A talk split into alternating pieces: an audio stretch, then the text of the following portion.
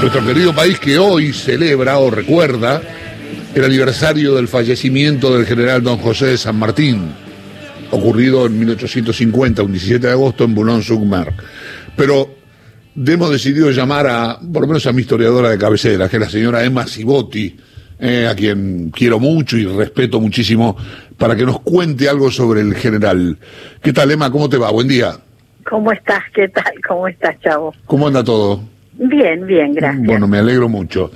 Eh, bueno, el nombre de San Martín hoy, el apellido San Martín, ha sido bastante bastardeado en un día como hoy, usado para distintos fines. Eh, pero bueno, primero contémosle a la gente quién fue San Martín desde tu óptica. Eh, ¿Qué hacía en Boulogne-sur-Mer?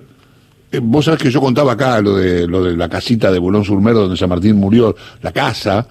Este, tuve la oportunidad de visitarla hace unos años y quien me recibió me decía que no estaba claro, o quien dicen que no estaba claro, qué hacía en Boulogne-sur-Mer. Si estaba de paso para Londres, digamos, obviamente en los viajes no eran como los de ahora, pero estaba de paso para Londres o realmente estaba afincado ahí, Emma.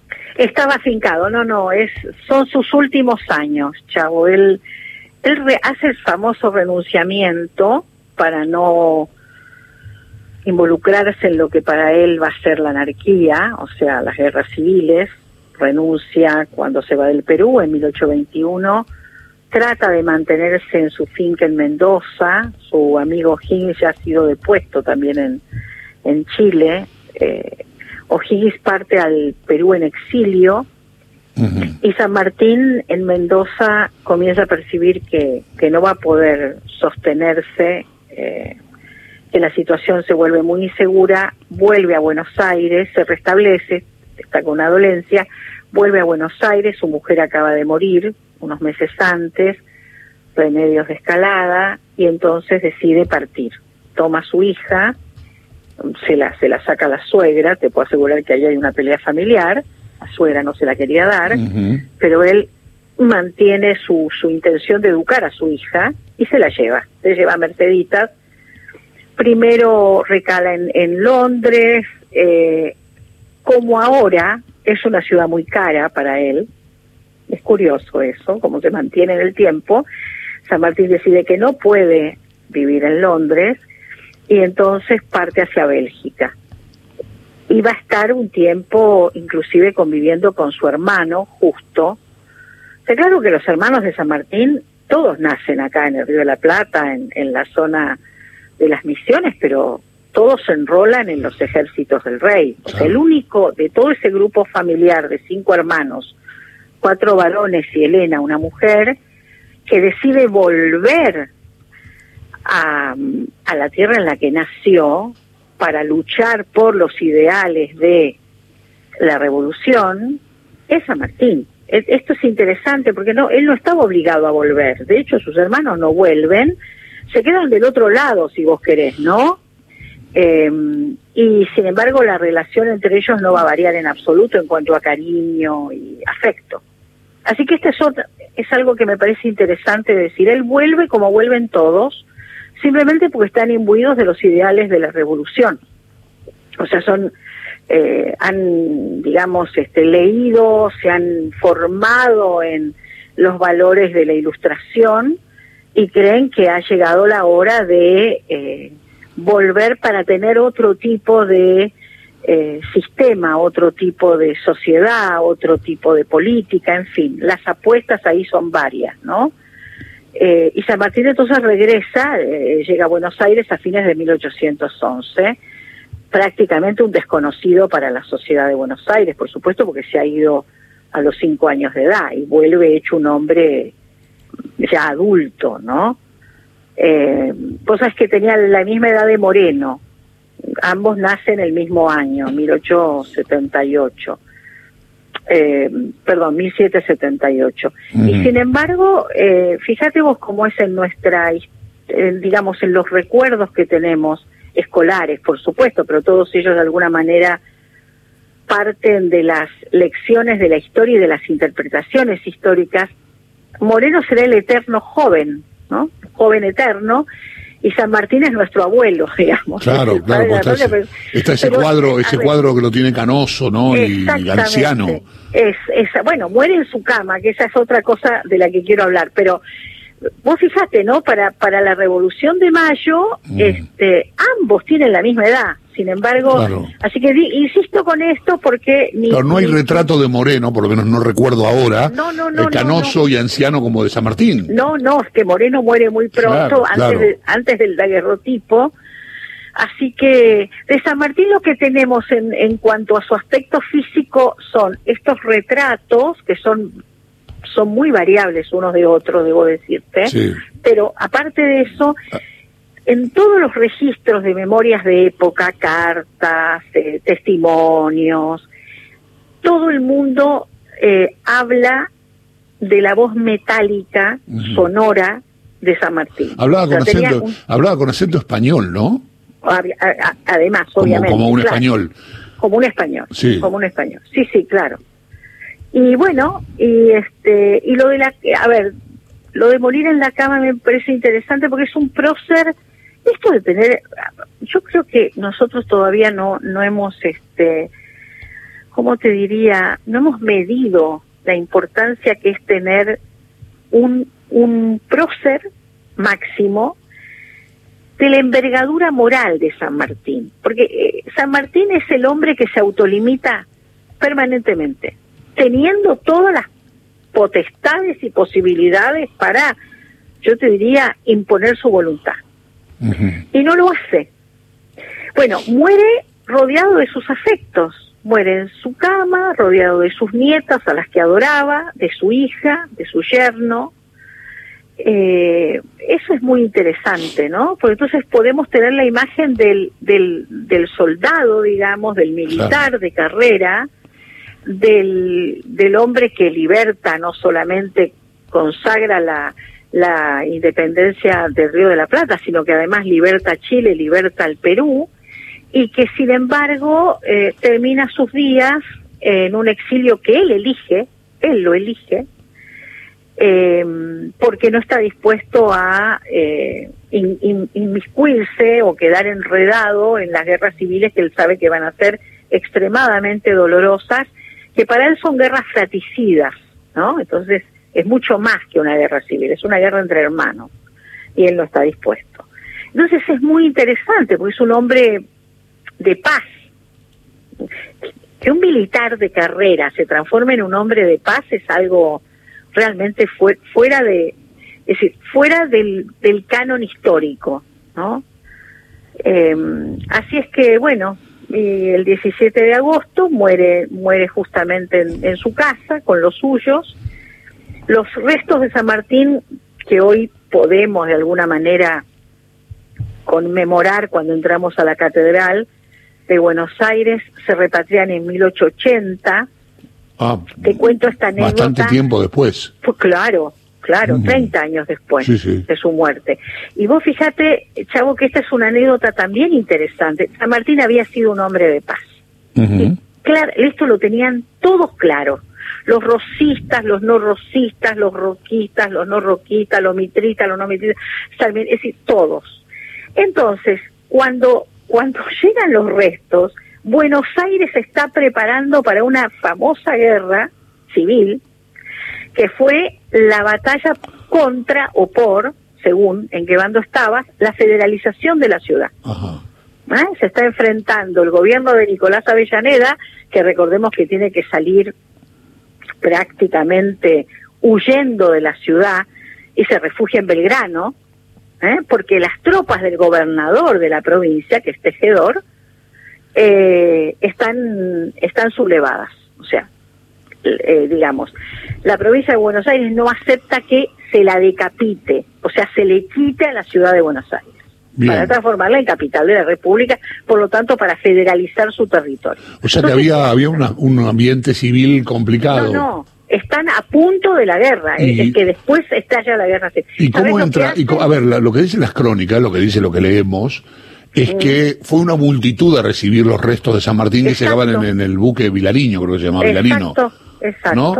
Sí, señor. Y, y, la, y la multitud fue a recibirlo independientemente de lo que sucedía a nivel No, es que no sucedía todavía. No, están esperando. a mí me conmueve cuando uno lee las crónicas. Es, todos esperan. Todos esperan con el cuchillo entre los dientes, pero esperan. Y van todos a recibirlo. Vos pensás lo que es eso. Van todos a recibirlo, va la multitud y van los, los jefes, digamos, ¿no? De la época. Lo reciben, escoltan el féretro hasta la catedral, se hacen las ceremonias y los honores y dos días después estalla la guerra civil. lo llevaron, ¿cómo, ¿Cómo fue? ¿Hubo un así un, desfile, una, este, una, un cortejo que lo llevó hasta, hasta la catedral? el que habla es Sarmiento, ¿no? El que lo recibe y habla es Sarmiento. Tres mil muertos, ¿eh? A ver, hay tres mil muertos en los zanjones porteños. No, no es cualquier cosa la guerra civil del 80, pero todo el mundo ha entendido que está llegando San Martín está, llegando está, está llegando los restos del general San Martín. Poco después está claro que para los historiadores de, la época San Martín tiene que estar de alguna manera encabezando el panteón nacional. ¿no? Este, es muy es muy interesante ese ese esa digamos esa anécdota por todo lo que significa y al mismo tiempo porque San Martín San Martín es un es un hombre singular y tiene muchos diferenciales en relación a los hombres de su época. Yo te voy a señalar dos o tres, porque a mí me parece que, es lo que uno cuando lo repiensa, ¿no es cierto? Y uno conoce todo, o casi todo lo que ha pasado, con, con, con el diario del lunes, te digo, eh, los diferenciales para mí son básicamente estos. Primero, esta defensa de Belgrano que él hace. Porque claro, Belgrano es primero el, el gran héroe, ¿no es cierto?, de las batallas de, Salta y Tucumán, pero después pierde, ¿no? Y cuando pierden en Ayuma, el gobierno pide su cabeza. Y San Martín entonces es enviado al ejército del norte a reemplazarlo. Y San Martín dice no, de ninguna manera. Belgrano y lo defiende, ¿no? Defiende las acciones de Belgrano, inclusive las acciones de la derrota. O sea, y esto es muy interesante. Vos imagínate si San Martín hubiera sido un hombre, no sé, vanidoso, veleidoso, ávido de poder. hubiese cambiado hasta la vida, hasta la historia de Belgrano, claro. Eh, eh, claro, se estaba sacando eventualmente un enemigo competidor de encima. No, no, San Martín distingue perfectamente, sostiene a Belgrano y sostiene la autoridad militar de Belgrano. A mí siempre me ha parecido esa anécdota, bueno, grandes amigos a partir de ese momento, pero casi te diría por elección de San Martín, porque Belgrano está inerme, es decir, Belgrano no tiene defensores. El primer defensor de Belgrano es San Martín. Esto me parece un dato de color importante también. Emma, buen día, soy Néstor Espósito. Aún a riesgo de que parezca una simplificación, muy simplificación. Es muy osado decir que eh, San Martín eligió el exilio como consecuencia de la grieta? No, de ninguna manera. Lo que pasa es que la grieta no era grieta, era guerra civil. Bueno, era la misma, la misma grieta con otra modalidad. Sí, no, no, pero no, yo, a ver, yo hago una distinción. Mira, nosotros tenemos, si vos querés llamarlo grieta, grieta desde 1806 en adelante. Vos pensás que el, el vamos a pensarlo así, el, uno de los ser, ¿cómo? Las invasiones inglesas no fueron... Claro, uno de los héroes de las invasiones inglesas es Félix de Álzaga, que después, cuatro años después, es fusilado por enemigo de la revolución, de mayo. ¡Wow! Pero a mí me parece bien la palabra actual grieta para lo que nos pasa. Yo te diría lo que nos pasa desde ahora, lo que nos pasa ahora, digamos, después de la después de la barbarie de la última dictadura militar. A partir de ahí yo digo, sí, hay grieta, hay grieta. ¿Sabes por qué hay grieta? Porque podemos seguir hablando. hay grieta, porque podemos seguir discutiendo, debatiendo, por más ácidas, crueles y duras que sean las palabras que nos arrojamos unos a los otros. Pero desde la dictadura para atrás, hablar de grieta y es un poco, como yo te diría, light. No, no son grietas. Esas son dolorosas y encarnizadas, en, bueno, encontronazos civiles que tienen eh, muertes o guerras civiles directamente en el siglo XIX. Entonces, si vos decís que en la Argentina siempre hubo conflicto, así, ah, ahí te tomo pues una palabra más, más global que, bueno, ahí, digamos, encuadramos las guerras civiles y, la, y las y las grietas actuales. Pero, pero sí, sí, claro, eh, a ver, disensos, este, mira, por algún motivo que tiene que ver con muchas cosas, la sociedad argentina cuajó de una manera muy particular. Pues fíjate que acá no se discute de religión, ni se discute de origen étnico o nacional. Eso no nos divide, la verdad que no nos importa, ¿no? En general, nosotros no discutimos porque somos judíos, católicos, musulmanes, ateos. No, la verdad que no. Tampoco nos enfrentamos ni siquiera en la mesa familiar por cuestiones de vos venís de, no sé, del Abruzzo, el otro viene de, de no sé, de Cataluña, el otro de son políticas. Exactamente, chavo. Y eso fue así desde 1806. Entonces, nuestras desavenencias siempre han sido políticas. ¿No recrudeció con el peronismo, antiperonismo? Bueno, claro, pero y antes, y antes, el odio contra Irigoyen. Si ustedes me preguntan, ustedes me preguntan, a ver, para el siglo XX, digo, ¿no? Vos decís cuando lo derrocó Uriburu. Claro, pero el odio contra Irigoyen, mm. el odio contra Irigoyen es una cosa que te, te quita el, el, aire cuando uno lee las cosas que se decían en la época.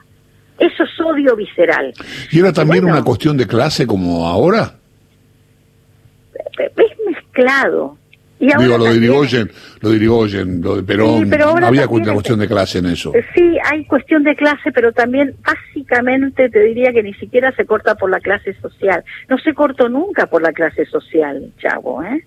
Tampoco el peronismo antiperonismo. Nosotros para representarnos lo que nos pasa, pues necesitamos entender algo, nuestro mapa mental es claro, este es un gorila porque es rico, y el otro es no sé qué porque es pobre y este otro de...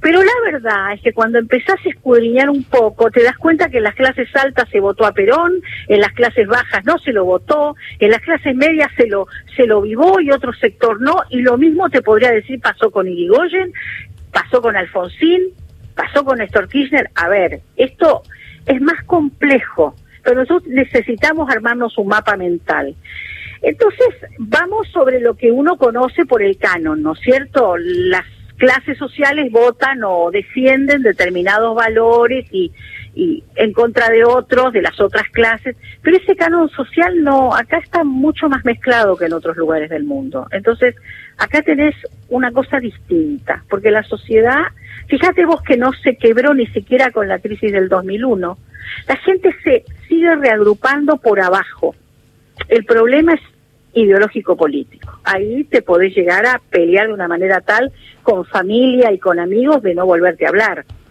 Pero no tiene que ver con algo que va en tu origen social, ni tu origen étnico nacional, ni la religión que tenés o que no tenés.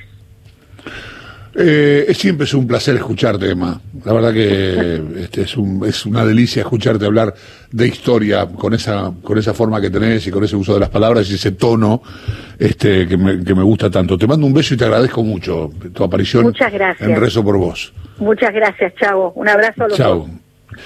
Emma Cibotti es historiadora. Además, Emma es eh, presidenta de la Asociación Civil trabajar contra la inseguridad vial y la violencia con acciones sustentables.